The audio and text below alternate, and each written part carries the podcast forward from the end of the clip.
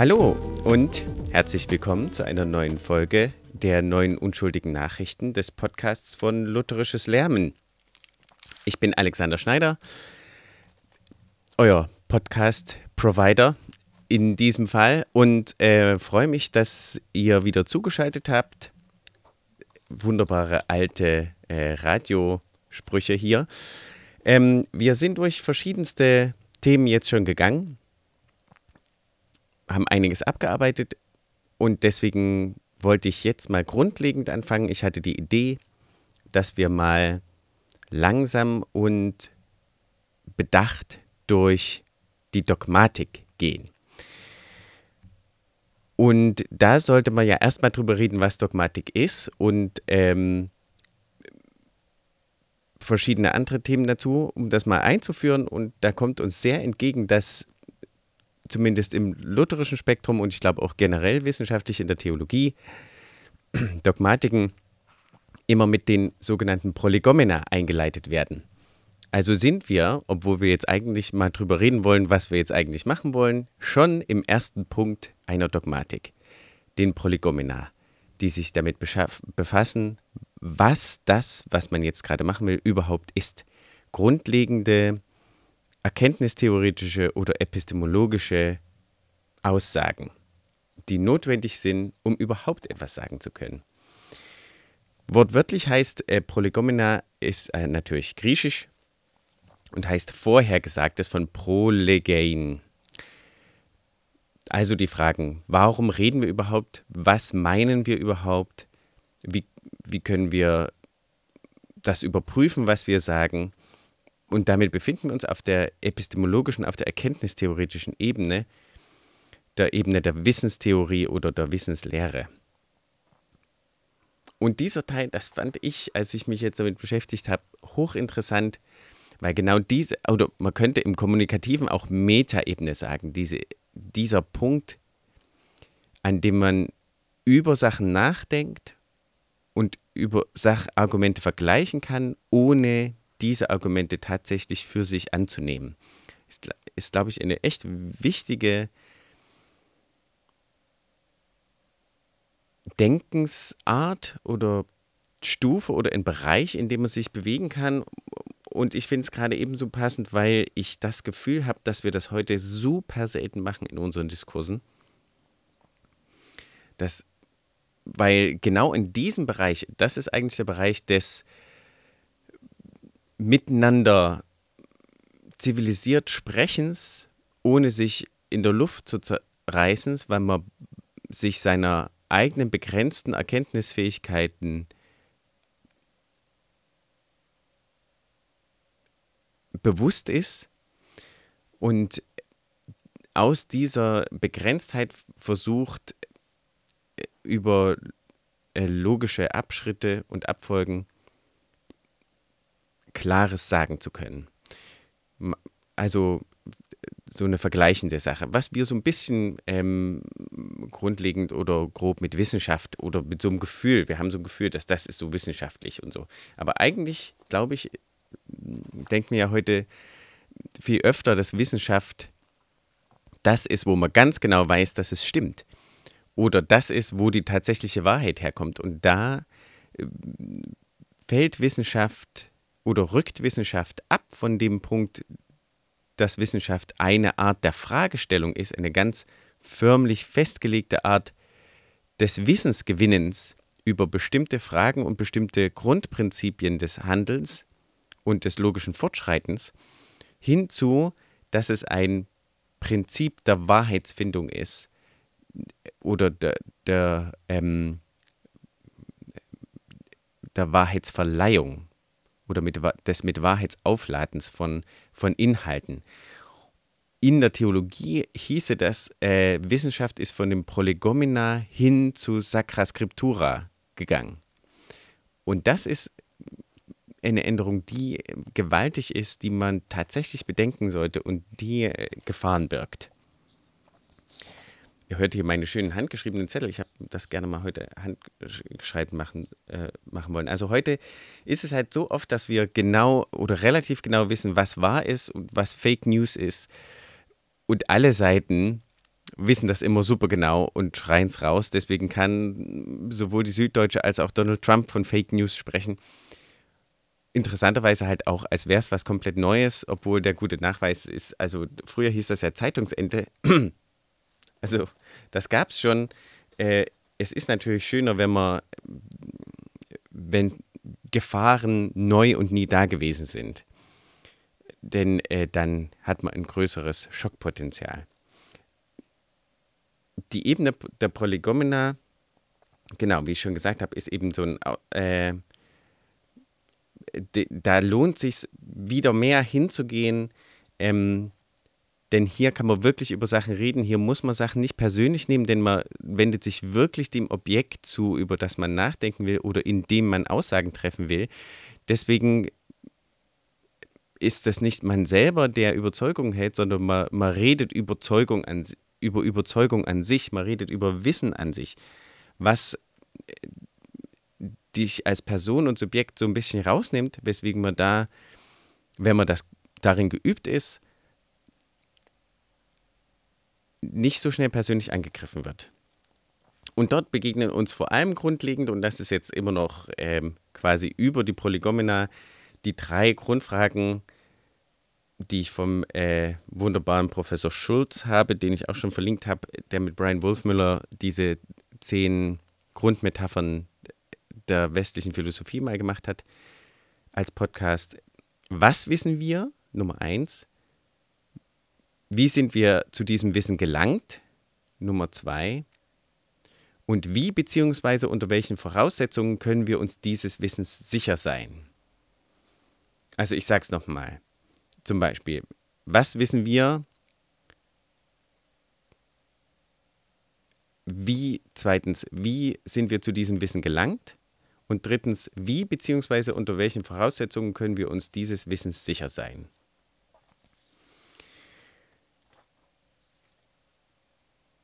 In der äh, Struktur von Dogmatik, also von dem systematischen Zusammenstellen der christlichen Inhalte, das ist eine systematische, logische Zusammenstellung der christlichen Inhalte, aber da kommen wir jetzt gleich noch drauf, ähm, gliedern wir die Fragen, glaube ich, ein bisschen anders. Wenn ich mich nicht irre oder mein Eindruck richtig ist, dann äh, sind die in der Reihenfolge 2, 3, 1, nämlich wie sind wir zu unserem Wissen über Gott gelangt?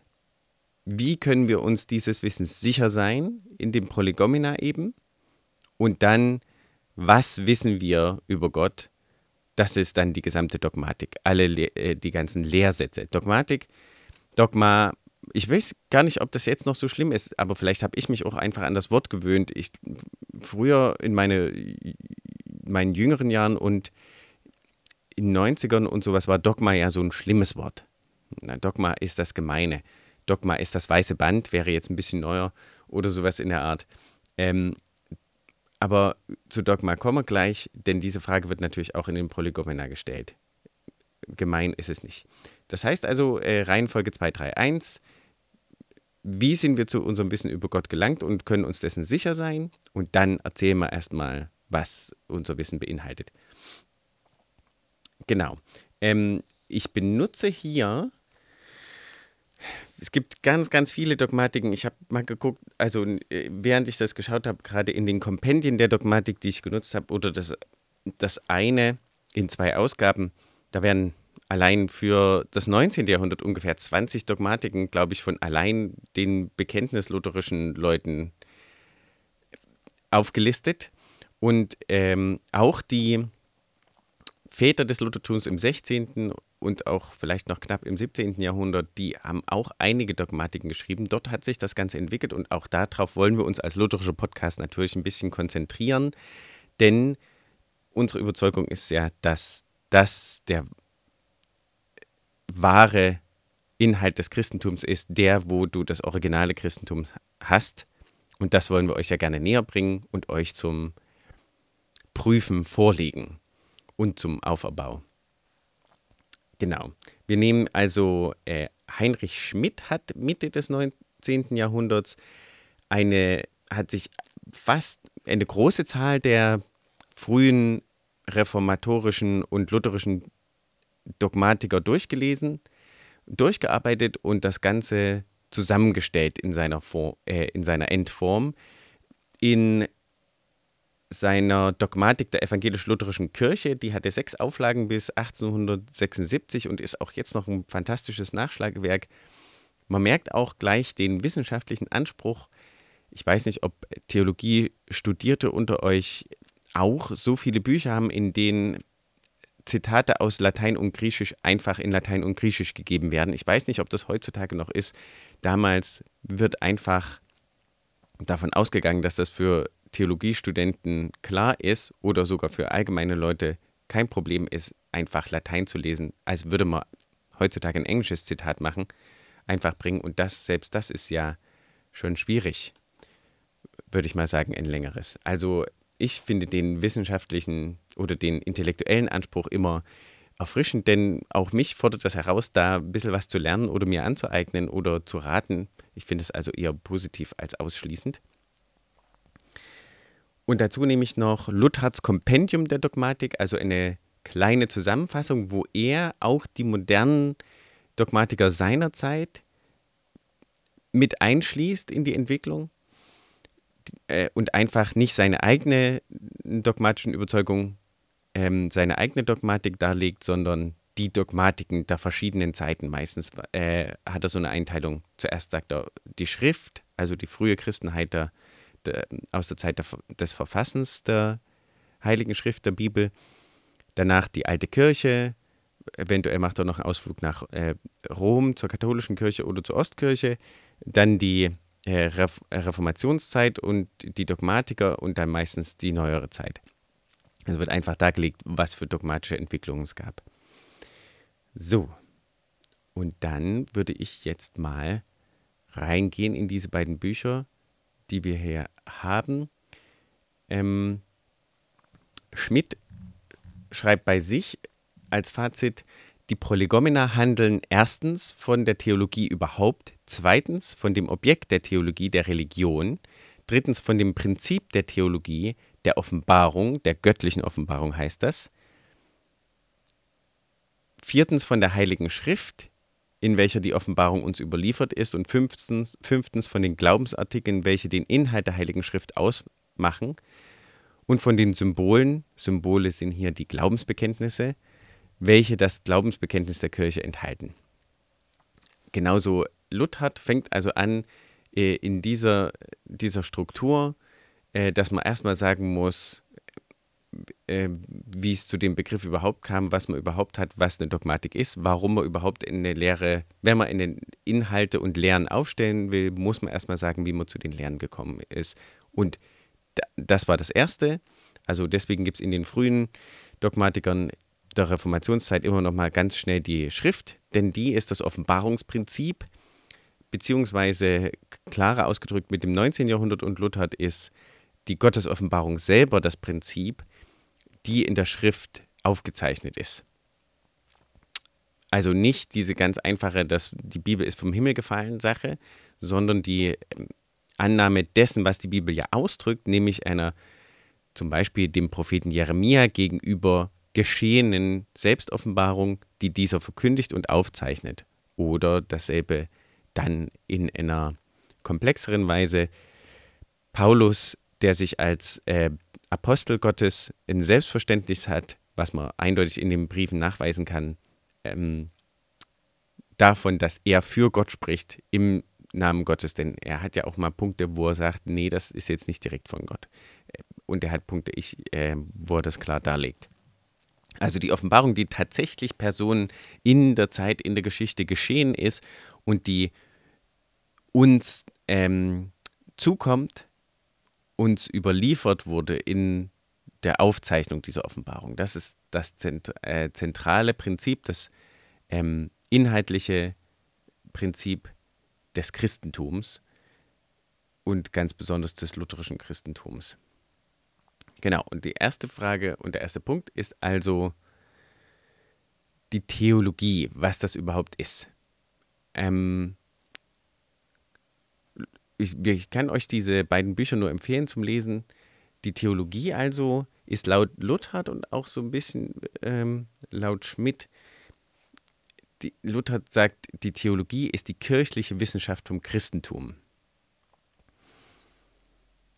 Aber er sagt, dass ähm, das ist ein bisschen eine einfache, vereinfachte Variante, das so zu sagen. Denn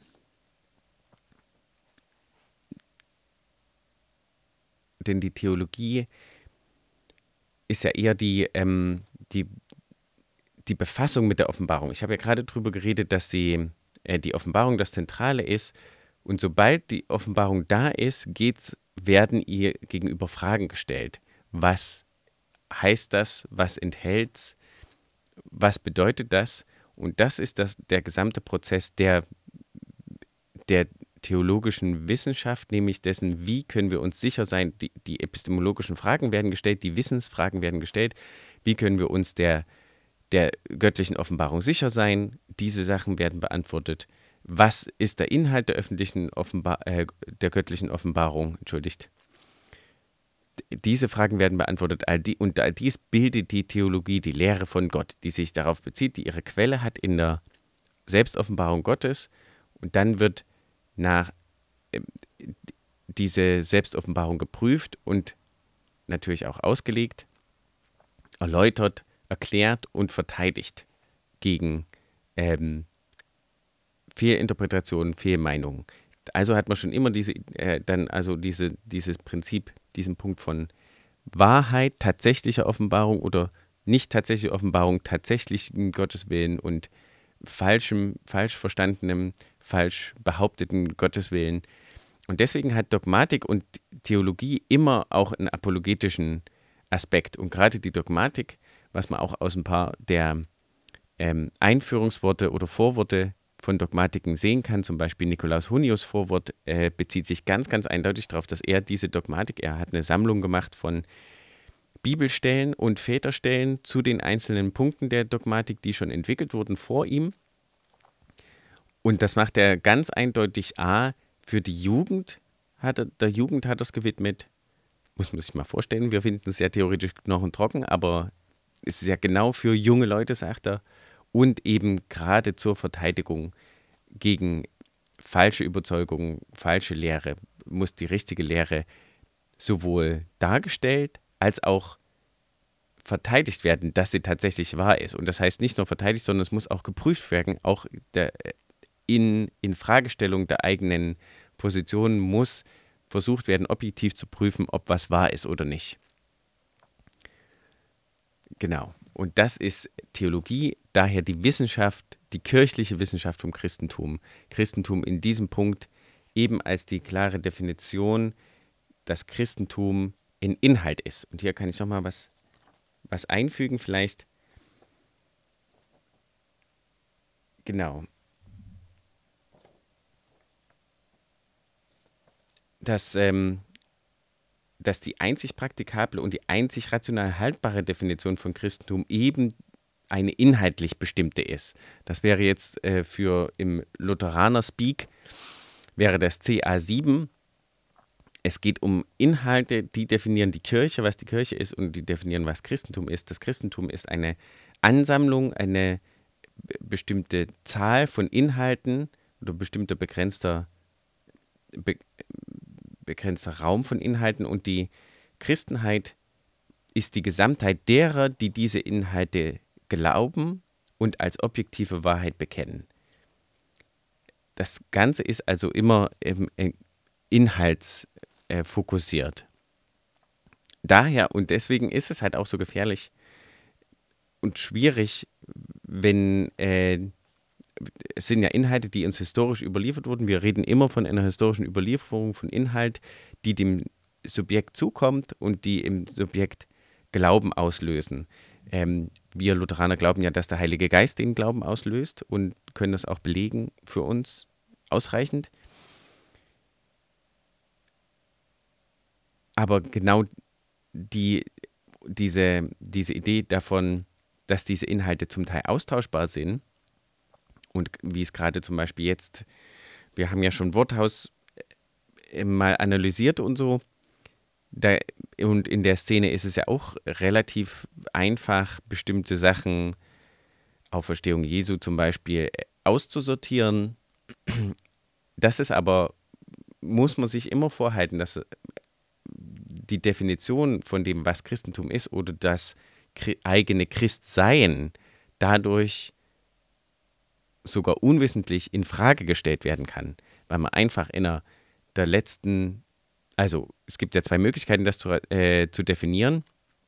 Ich sage mal, die menschlich-historische, die rationale, auch da gibt es eine Inhaltsgrenze, wo wir sagen müssen, ab einem gewissen Punkt ist es nicht mehr sinnvoll, äh, einen ursprünglichen Begriff für eine neue Inhaltsform zu wählen, weil das nichts mehr mit dem ursprünglichen Begriff zu tun hat. Und wenn wir unsere Definitionen so lockern, dass sie sich verschiedenen Inhaltswechseln einfach so anpassen können, dann braucht man Definitionen auch nicht mehr, weil wir dann überhaupt keinen kein klar wissbaren Inhalt mehr haben und das, äh, das System, inhaltliche System zusammenbricht. Die andere Art der Definition ist natürlich die der Offenbarung, nämlich die eigentlich auch, äh, auch sinnvolle und dem Subjekt wichtige, die Heilsfrage, in dem Sinne von, ist das, was ich glaube, tatsächlich das, was ähm, der Inhalt der göttlichen Offenbarung ist oder nicht.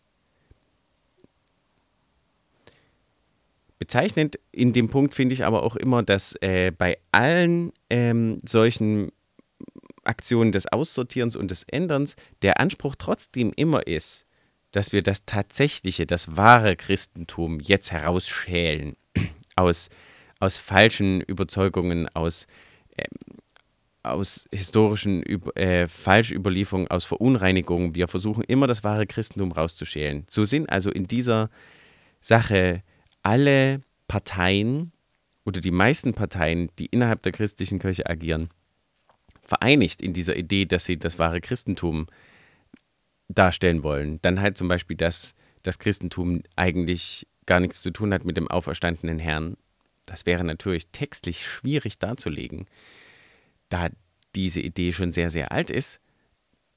Aber es kann ja eventuell, da, dann muss man sich nicht historisch definieren, sondern dann kann man einfach sagen, okay, dann kann man wieder über direkte Revelatio gehen, nämlich direkte Offenbarung von Gott. Sprich, hm, das haben halt alle immer geglaubt, aber wir wissen durch die Offenbarung der Geschichtswissenschaften, äh, dass es nicht so sein könnte. Und dadurch, dass wir damit Wahrheit finden, finden wir natürlich die göttliche Wahrheit. Also wenn das Gott tatsächlich sich nicht in Christus offenbart hat, quasi zum Beispiel, oder dass Gott tatsächlich nicht in Christus in die Welt gekommen, äh, in Christus selbst war, dass Gott nicht Christus selbst ist, der in der Welt war. Ja, das sind all diese Sachen, Fragen der Theologie und des Wissens als Abschluss dieses Punktes Theologie in äh, Theologia Generalis von der Theologie im Allgemeinen lese ich einfach mal das, was hier Schmidt geschrieben hat. Unter Theologie versteht man der Etymologie nach Wissen oder die Lehre von Gott und den göttlichen Dingen, ja, oder die Wissenschaft, ja, wie wir gesagt haben. Ein solches Wissen kommt uns teils auf dem natürlichen Wege vernünftiger Betrachtung, teils auf übernatürlichem Wege durch besondere Offenbarung zu und zerfällt, danach zerfällt die Theologie in Theologia Naturalis und Theologia Revelata. Teils und teils ist so ein bisschen falsch, denke ich, denn es sind ähm, die Theologia Naturalis muss ich immer der Theologia Natu äh, Revelata unterordnen. Sage ich jetzt mal zu, äh, zu Schmidt. Denn die eine, davon ist das Prinzip die Idee davon ist, dass die direkt von Gott kommt, wenn es denn wahr ist, quasi immer, dann ist es direkt von Gott und die Theologia Naturalis ist indirekt von Gott quasi. Ähm, das hat auch schon, haben wir bei Luther auch den Aspekt, dass die Theologie, die natürliche Offenbarung eigentlich ohne die ähm, Offen, Offenbarungsoffenbarung, die natürliche Theologie kann uns eigentlich nur einen zornigen, zum Teil sadistischen Gott offenbaren. Und da sind zum Beispiel die neuen Atheisten halt groß drin, äh, Theologia Naturalis zu betreiben und ihre logischen Schlüsse machen. Das ist ja dieser, ähm, diese Überzeugung davon, dass Gott so furchtbar ist und so ein Sadist und warum er die und die Sachen gemacht hat. Das ist alles Theologia Naturalis. Genauso äh, wie die, die christliche oder die ähm, oh, im Walde bin ich Gott am nächsten und, und ähm, ähm, seht, wie Gott äh, die Natur geschaffen hat in, in Ebenmäßigkeit oder nicht Ebenmäßigkeit und diese Sachen, die man sich rausziehen kann. Also die Theologia Naturalis ist auf jeden Fall der Theologia Revelata unterzuordnen. Sie kann sie ergänzen und die Theologia Revelata kann ihre Wahrheit auch in der Betrachtung des Natürlichen, ähm, der natürlichen Umgebung offenbaren und zeigen. Aber Theologia Naturalis macht auch Stephen Fry na, als äh, großer Atheist. Auch der macht Theologia Naturalis. Weiter im Text. In beiden Fällen ist aber die Theologie kein bloßes äußeres Wissen, durch welches nur der Verstand bereichert wird, sondern eine Erkenntnis, welche den Menschen wahrhaft weise macht und ihm den Weg zeigt, auf dem er zum Heil gelangen kann. Daher Theologie im eigentlichen Sinne zu definieren ist als lateinisches Zitat Sapientia eminens practica e verbo, verbo Dei revelato docens omnia quae ad veram in Christum fidem cognitu et ad sanctimoniam vitae factu necessaria sunt homini peccatori aeternam salutem adepturo. Also die von euch, die Latein können, haben jetzt verstanden, was Hollatz da gesagt hat. Sieht man aber von der Wirkung ab, welche die Theologie auf den Menschen ausübt, nämlich hier, dass sie, ich würde mal schätzen, ähm, den wahren Glauben an Christus zu erkennen, äh, das äh, eigene sündige Leben auch zu erkennen und das ewige Heil anzunehmen und uns anzu, ähm, zuzuordnen. Sieht man aber von den, der Wirkung ab, welche die Theologie auf den Menschen ausübt und fasst man nur ihren Inhalt ins Auge, so kann man sie definieren als die Lehre von Gott und allen religiösen Wahrheiten, welche dazu dienen soll, die Menschen über die Mittel zu belehren, durch welche sie zum Heil gelangen können. Auch wieder eine Einschränkung, die recht typisch ist. Ja, dazu soll sie dienen, aber natürlich soll sie den Menschen aus, über sich selbst erzählen. Ähm, Theologie hat auch Anthropologie drin. Sie soll ihm über, über Gott erzählen, obwohl hier immer die Frage ist, wie weit die Revelatio geht. Das heißt, die Offenbarung, wie, was hat Gott von sich offenbart und was hat er als äh, nicht offenbart, was immer so ein Grenzfall ist, denn manche Sachen, zu manchen Sachen kommt der Verstand auch weiter, auch über die Offenbarung hinaus. Lutheraner oder lutherische Theologen haben aber immer, jedenfalls in, ihrer, in ihrem orthodoxen Teil, eine klare Grenze versucht zu sehen und zu sagen, wir können nur bis an den Rand der Offenbarung Gottes gehen. Wir dürfen nicht drüber hinausgehen. Ähm, ja, also über das Heil zu belehren, auf jeden Fall als erstes, aber eben auch, äh, das ist immer das Ziel, auf das es äh, zugeht. Das ist das, was am Ende das Zentrale ist, denn das Evangelium macht die ganze Welt anders und die ganzen Inhalte anders, äh, als sie, wie zum Beispiel in der Theologie, Theologia Naturalis, wären. Na, das Evangelium, die Selbstoffenbarung, die übernatürliche Selbstoffenbarung Gottes, die ändert das Ganze zu was anderem und dass Gott eben nicht ein sadistischer Hund ist, wie er sich Stephen Fry immer noch aus der Natur raus offenbart. Und das kann man ihm ja bald nicht widerlegen, rein aus der natürlichen Offenbarung. Genau, also das heißt, Theologie spricht über die Lehre von Gott, beinhaltet dadurch aber auch die Lehre vom Menschen. Das ist der große Punkt 2 übrigens dann in den einzelnen, in den einzelnen Lozi. Lozi sind die einzelnen großen Punkte, ähm, des, äh, in die die Lehre gegliedert wird, die verschiedenen Dogmen, die Dogmatik. Teil 1 wäre De Deo von Gott, die sage ich euch jetzt mal. Teil 2 ist De Homine, sprich vom Menschen. Teil 3 ist äh, De Principiis Salutis, De Principiis Salutis, von den, ähm, vom Heilsprinzip oder der Weg des Heils. Ähm, und 5 ne, vier wären dann die Mediis Salutis, das heißt die Heilsgnadenmittel, die Heilsmittel. Und äh, Teil 5, De, Nov äh, De Novissimis, das heißt im Deutschen meistens von den letzten Dingen, das heißt die Ziele, die, die Zukunftssachen, denn das alles ist ja ähm, Vergangenheit oder Ewigkeit, de Deo, ja, Ewigkeit. der Homine Vergangenheit und, ähm, und Gegenwart, genauso wie bei ähm, dem Heilsweg und, äh, und dem Heilsinhalt und den ähm, Gnadenmitteln und den Novissimis von den letzten Dingen sind dann immer diese zukünftigen, die übernatürlichen zukünftigen Dinge, die auch vorausgesagt wurden, das Ende und das Ziel alles dessen, was wir jetzt gerade sagen. Ich gucke aber hier mal kurz auf die Zeit ähm, zwischendurch, denn wir sind schon knapp über eine halbe Stunde und ich will euch nicht zu sehr belasten. Gucken wir mal, dass wir Theologia in Genere jetzt hier noch ein bisschen, äh, bisschen weiter bearbeiten, falls hier nochmal ein Text kommt. Nein, das war schon Theologia in Genere. Schauen wir also nochmal kurz bei unserem lieben Luthert nach. Der bringt hier auch noch an das Recht der Theologie, was ich mal mit einfließen lassen möchte. Das heißt, er ist ja ein bisschen, naja, nicht wirklich. Er ist ja zu einer ähnlichen Zeit wie Schmidt, ein kleines bisschen später. Aber nehmen wir uns einfach mal das Zitat von Luther hier noch mit in seinem Paragraph 3 das Recht der Theologie, die Notwendigkeit der Theologie, wie sie schon aus ihrer tatsächlichen Existenz sich erhält, ist durch das intellektuelle Bedürfnis des Christen wie durch das praktische der Kirche bedingt, ihre Möglichkeit in dem Verhältnis des Erkennens zum Glauben begründet, ihre Selbstständigkeit aber mit der Selbstständigkeit ihres Gegenstands der Heilsoffenbarung gegeben, wodurch sie sich auch von der Philosophie abgrenzt. Das heißt, sie beschäftigt sich nicht im Allgemeinen mit der Revelation Naturalis, mit dem natürlichen Ding wie die Philosophie äh, und, mit, und hat als erstes Mittel den Verstand, sondern hat als als Prinzip, als Grundprinzip eben diese göttliche Offenbarung, diese übernatürliche Offenbarung, an die sie, deren Existenz sie glaubt und deren Inhalte sie glaubt. Und deswegen beschäftigt sie sich damit. Sagen wir nochmal, nochmal, Theologie ist jetzt hier also auch die christliche Theologie.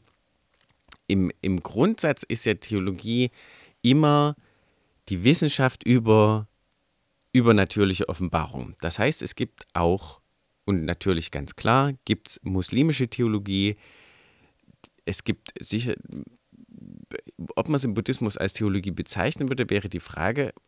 Und in aber diese Grundidee von der Beschäftigung und der Verteidigung einer übernatürlichen Offenbarung ist nicht dem Christentum ähm, allein gegeben. Was natürlich heißt, wir wissen hier, was das Axiom ist. Das Axiom, nämlich das nicht mehr hinterfragbare Grundprinzip, ist die übernatürliche Offenbarung im jeweiligen Falle. Und nur um das nochmal nebenbei mit reinzustecken, jedes philosophische und auch wissenschaftliche System hat ein Axiom, ein Grundprinzip zur Grundlage, das nicht hinterfragbar ist. Gerne wird ja da so ein bisschen mal gesagt, äh, das kritisiert von Seiten von Seiten eher einer atheistischen und wissenschaftsgläubigen Sache, dass das ja furchtbar wäre, dass man äh, diesen Punkt der übernatürlichen Offenbarung nicht kritisieren kann und nicht dahinter steigen kann und sich alles darauf, also alles ein Zirkelschluss ist. Aber auch die, das Axiom der unfehlbaren Unfehlbarkeit des rationalistischen Denkens, das zum Beispiel der Wissenschaft zugrunde liegt, oder der denn die muss ja an die Wahrheit kommen und sie kann an die Wahrheit kommen. Also das Axiom ist, ja, ich kann Wahrheit gewinnen durch, meine, durch meinen natürlichen Verstand und meinen natürlichen Sinne komme ich an die Wahrheit. Oder das Axi materialistische Axiom, es gibt nicht mehr als die Wahrheit, die ich durch meine Sinne erkennen kann und mir durch meinen Verstand aus diesen Daten ableiten kann. Das ist auch ein Axiom, das ist ja nicht beweisbar. Dann wird gerne geflippt, ne? dass man sagt, ähm, naja, aber alles, was darüber raus ist, kann man ja auch nicht beweisen. Aber natürlich zählt das, das zählt tatsächlich, wenn man offen hingeht, für beides. Und das meine ich mit diesem Bereich, mit dem Bereich der Prolegomena nochmal. Der ist halt bestimmt durch das Wissen um die Axiome und deswegen das Prüfen der gegenseitigen Axiome, bevor man wieder in sie hineingeht. Man, man geht aus seinem Axiom raus quasi, um über die epistemologischen Grundfragen zu reden, die Wissens ist, wie man sagt, Suspense of Disbelief, also ähm, den, das Misstrauen oder den Unglauben, den man quasi, wo man quasi Pause drückt, wenn man in einem Film ist oder eine Geschichte hört. Hier pausiert man quasi ähm, das Sein in seinem Axiom, um auf der Metaebene drüber zu reden und dann wieder reinzugehen. Man behält ja natürlich seine Meinung, aber man, man macht sich offen für, für Argumentation.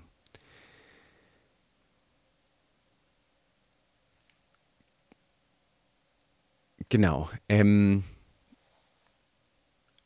die geschichtliche Existenz fand ich hier von Theologie äh, mal eine interessante Sache, wo ich mir es durchgeguckt habe. Die gebe ich euch jetzt mal noch mit. Und zwar ähm, macht die Luther aus dem Neuen Testament quasi. Sogar, ich glaube, aus dem Alten, aber das zitiert er in Latein.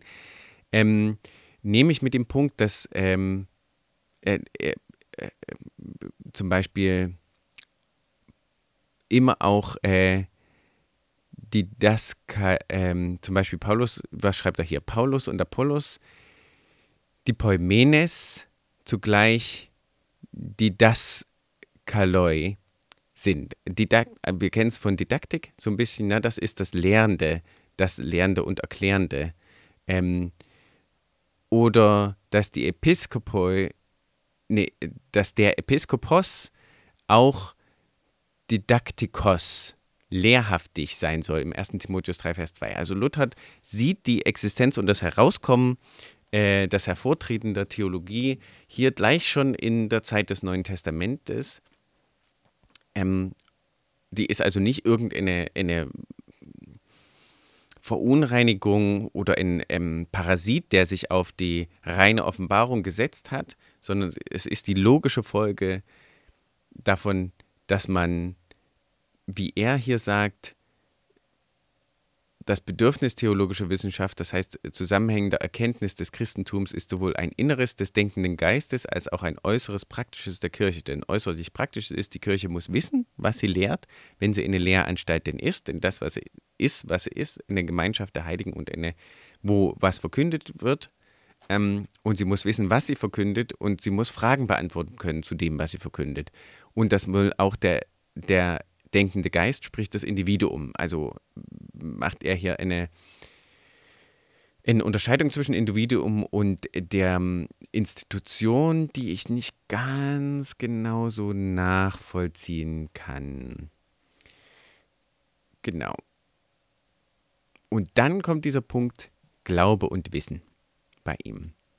Hier klein und in der Neuausgabe, von Jäke besorgten Neuausgabe, ist der, die im 20. Jahrhundert dann geschieht, ist der Punkt Glaube und Wissen ein großer eigener schon, weil das immer weiterkommt. Wie kann ich überhaupt was wissen? Wie kann ich auch äh, Glauben haben? Und ich würde mal sagen, ich lese jetzt einfach mal das von Luthert vor und damit beenden wir unseren ersten Teil zur Theologie. Denn danach kommen wir zum Prinzip der Theologie und zur Dogmatik an sich. Und das können wir dann beim nächsten Mal machen. Aber diese Wissensfrage, schauen wir mal, was Luther uns dazu zu sagen hat. Die Möglichkeit von Theologie, also von einer Wissenschaft über eine übernatürliche Offenbarung mit dem Prinzip einer übernatürlichen Offenbarung, entscheidet sich durch das Verhältnis von Glauben und Wissen den Alexandrinern, den alexandrinischen Theologen ganz am Anfang der Kirche, also war die Gnosis die höhere Stufe über der autoritätsmäßigen Pistis. Die fanden also, und das klingt mir so ein bisschen fehllehrig, dass das Wissen oder die Erkenntnis höher wäre als der Glaube und das Vertrauen, weil der Glaube einfach nur so, den macht man einfach nur so. Augustinus und die Scholastiker crede ut, intelli, ut intelligas fides precedit intellectum. Können, kann wieder gerne jemand von euch übersetzen oder für euch. Äh, ich denke, das heißt, um, ähm, dass der Glaube vor dem Denken darüber kommt. Aber es handelt sich nicht bloß um das Verhältnis weiter Luthert der Glaubenslehre, sondern des Glaubens selbst zum Wissen. Dies auch gegen Cartesius, also Descartes, der die zwei Wahrheitsgebiete, das der Offenbarung und das äh, des Lumen Naturae nebeneinander stellte. Jacobi, das ist ein Philosoph eher aus Luthers Zeit, lehrte den Dualismus von Glauben und Wissen von Herz und Kopf, Zitat, mit dem Herzen ein Christ, aber mit dem Kopf ein Heide. Mit dem hat sich Luther immer wieder auseinandergesetzt, kann ich euch sagen, immer wieder in dem Zitat, der seine Qual war. Ähm, die, dem Jakobi war es also eine Qual. Er konnte sein Christentum im Herzen nicht mit dem Kopf ähm, zusammenbringen. Das haben wir ja auch heute, dass das äh, oft gehört wird. Und ich, ja, ich persönlich kann das ein bisschen schwerer nachvollziehen. Ähm, aber schauen wir, was äh, Luther sagt. Dagegen ist nicht bloß zu sagen, wie Schleiermacher in seinem berühmten Brief an Jakobi aus Schleiermachers Leben 2 Seite 341 folgende. Verstand und Gefühl sind die beiden Brennpunkte unserer Ellipse und die Oszillation die allgemeine Form alles endlichen Daseins zwischen den beiden. Vielmehr ist zu erinnern, dass Glaube weder bloß ein subjektives Meinen noch ein unklares Gefühl sei, sondern eine moralische Gewissheit von, vom Unsinnlichen. Deshalb ist es auch gegen die Hegelsche Philosophie, deswegen ist auch gegen die Hegelsche Philosophie, welche das Aufgehen des Selbst, des Glaubens im Wissen lehrt, und gegen Strauß, das war ein Liberaler aus Luthers Zeit ein bisschen früher, ein großer, ähm, welcher die Theologie als Wissenschaft verneint, weil sie nicht voraussetzungslos sei, zu erwidern, dass der Glaube selbst schon ein Wissen und eben ein schon ein Wissen, nur eben ein un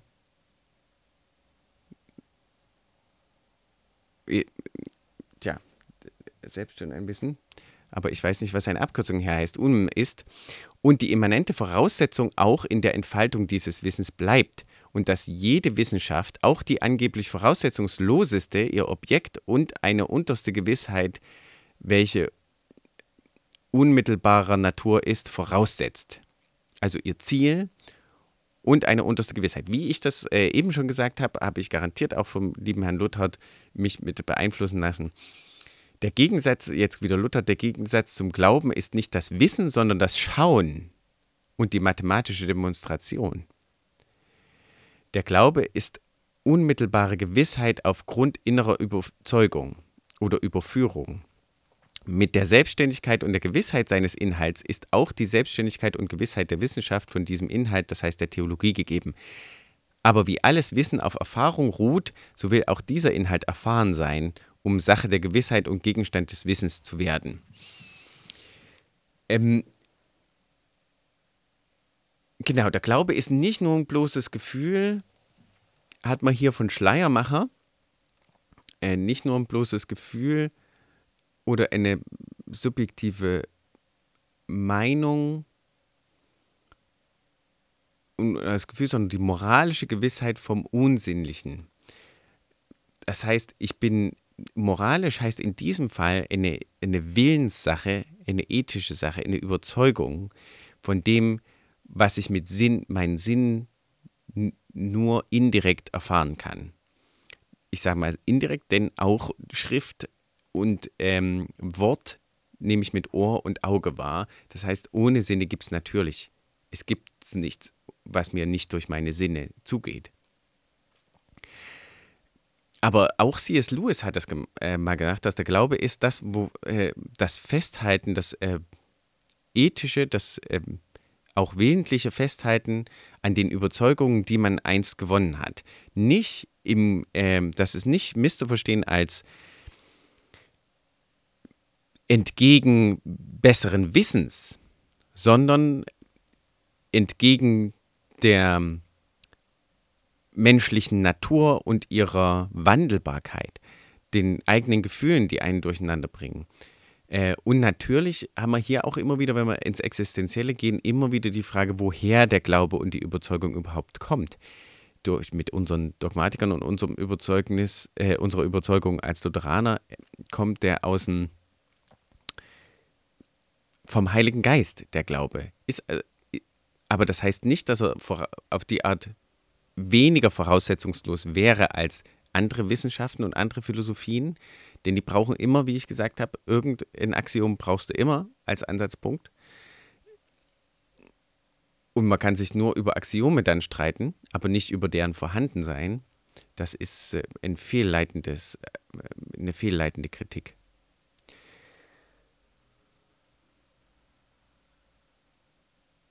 Ja, äh, und das finde ich auch noch so schön. Der Gegensatz zum Glauben ist nicht das Wissen, sondern das Schauen. Denn Glauben und Wissen ist dasselbe. Ähm, doch bezieht sich Glauben in diesem theologischen Sinne auf Sachen, die noch nicht geschaut werden. Das ist eine schöne Sache, weil das eben auch eine, eine biblische Resonanz hat mit diesem. Denn die tatsächliche Selbstoffenbarung, die letztendliche, die glauben Christen, dass die noch in der Zukunft liegt. Eben in diesen letzten Dingen, die dann auch das, die, das letzte Stück der Lozi sind hier oder der großen Zusammenfassung der Lotse in diese Kapitel. Das sind die Sachen, die, die später kommen. Äh, denn ich weiß und ich kann auch, ich kann meine Lehrpunkte darlegen, ich kann wissensmäßig über die reden. Sie beziehen sich halt nur auf den Inhalt der Schrift der Selbstoffenbarung Gottes ähm, und können dort verglichen werden, logisch und rational, und die können gewusst werden. Nur die Grundlage des allen, des Ganzen ist halt der Glaube an die Existenz Gottes durch die Selbstoffenbarung Gottes, das sind Glaubensdinge. Aber genauso wie ich glaube, dass es tatsächlich, also jetzt mal bei Christus, kann man auch wissenschaftlich historisch reingehen und da ist die Lage schon genauso, dass man sagt, wenn ich glaube, dass es äh, Julius Caesar gab, dann kann ich auch glauben, dass es Christus gab. Bei die, von, vom Wissenschaftlichen her, aber da ist immer Glaube dabei. Genauso wie existenziell und in analytischer Philosophie von analytischer Philosophie dargestellt, auch von Wittgenstein gut, Glaube immer Teil unserer Existenz ist. Ich glaube, dass äh, die, die U-Bahn-Station, wo ich aussteige, tatsächlich dort ist, die ist, der Ort ist, an den ich will und dass es den Ort tatsächlich gibt. Also eine, eine Reise in der U-Bahn ist ein relativ gutes Beispiel, weil die viel auf Vertrauen und Glauben äh, aufbaut und all diese Filme und also die ähm, unsere Kultur und Literatur zeigt uns auch ein paar Sachen. Halt Matrix als ein bisschen offensichtliches Beispiel in der Art, wo alles, was du, wo der, die Überzeugung, dass die Dinge sind, wie sie sind, die in Glaube ist, in vielen Dingen, eben auf den Kopf gestellt wird durch die Offenbarung, dass die Dinge nicht so sind, wie sie sind. So, und damit, auch wegen der Zeit, würde ich euch erstmal wieder entlassen. Euch danken fürs Zuhören und ich hoffe, euch ähm, hat das gefallen. Die Inhalte sind äh, groß und schwer. Ihr könnt mir gerne Fragen stellen, damit ich die vielleicht ein bisschen einfacher noch rüberbringen kann. Dogmatik ist äh, cool, ist was für die Jugend und für die Apologie.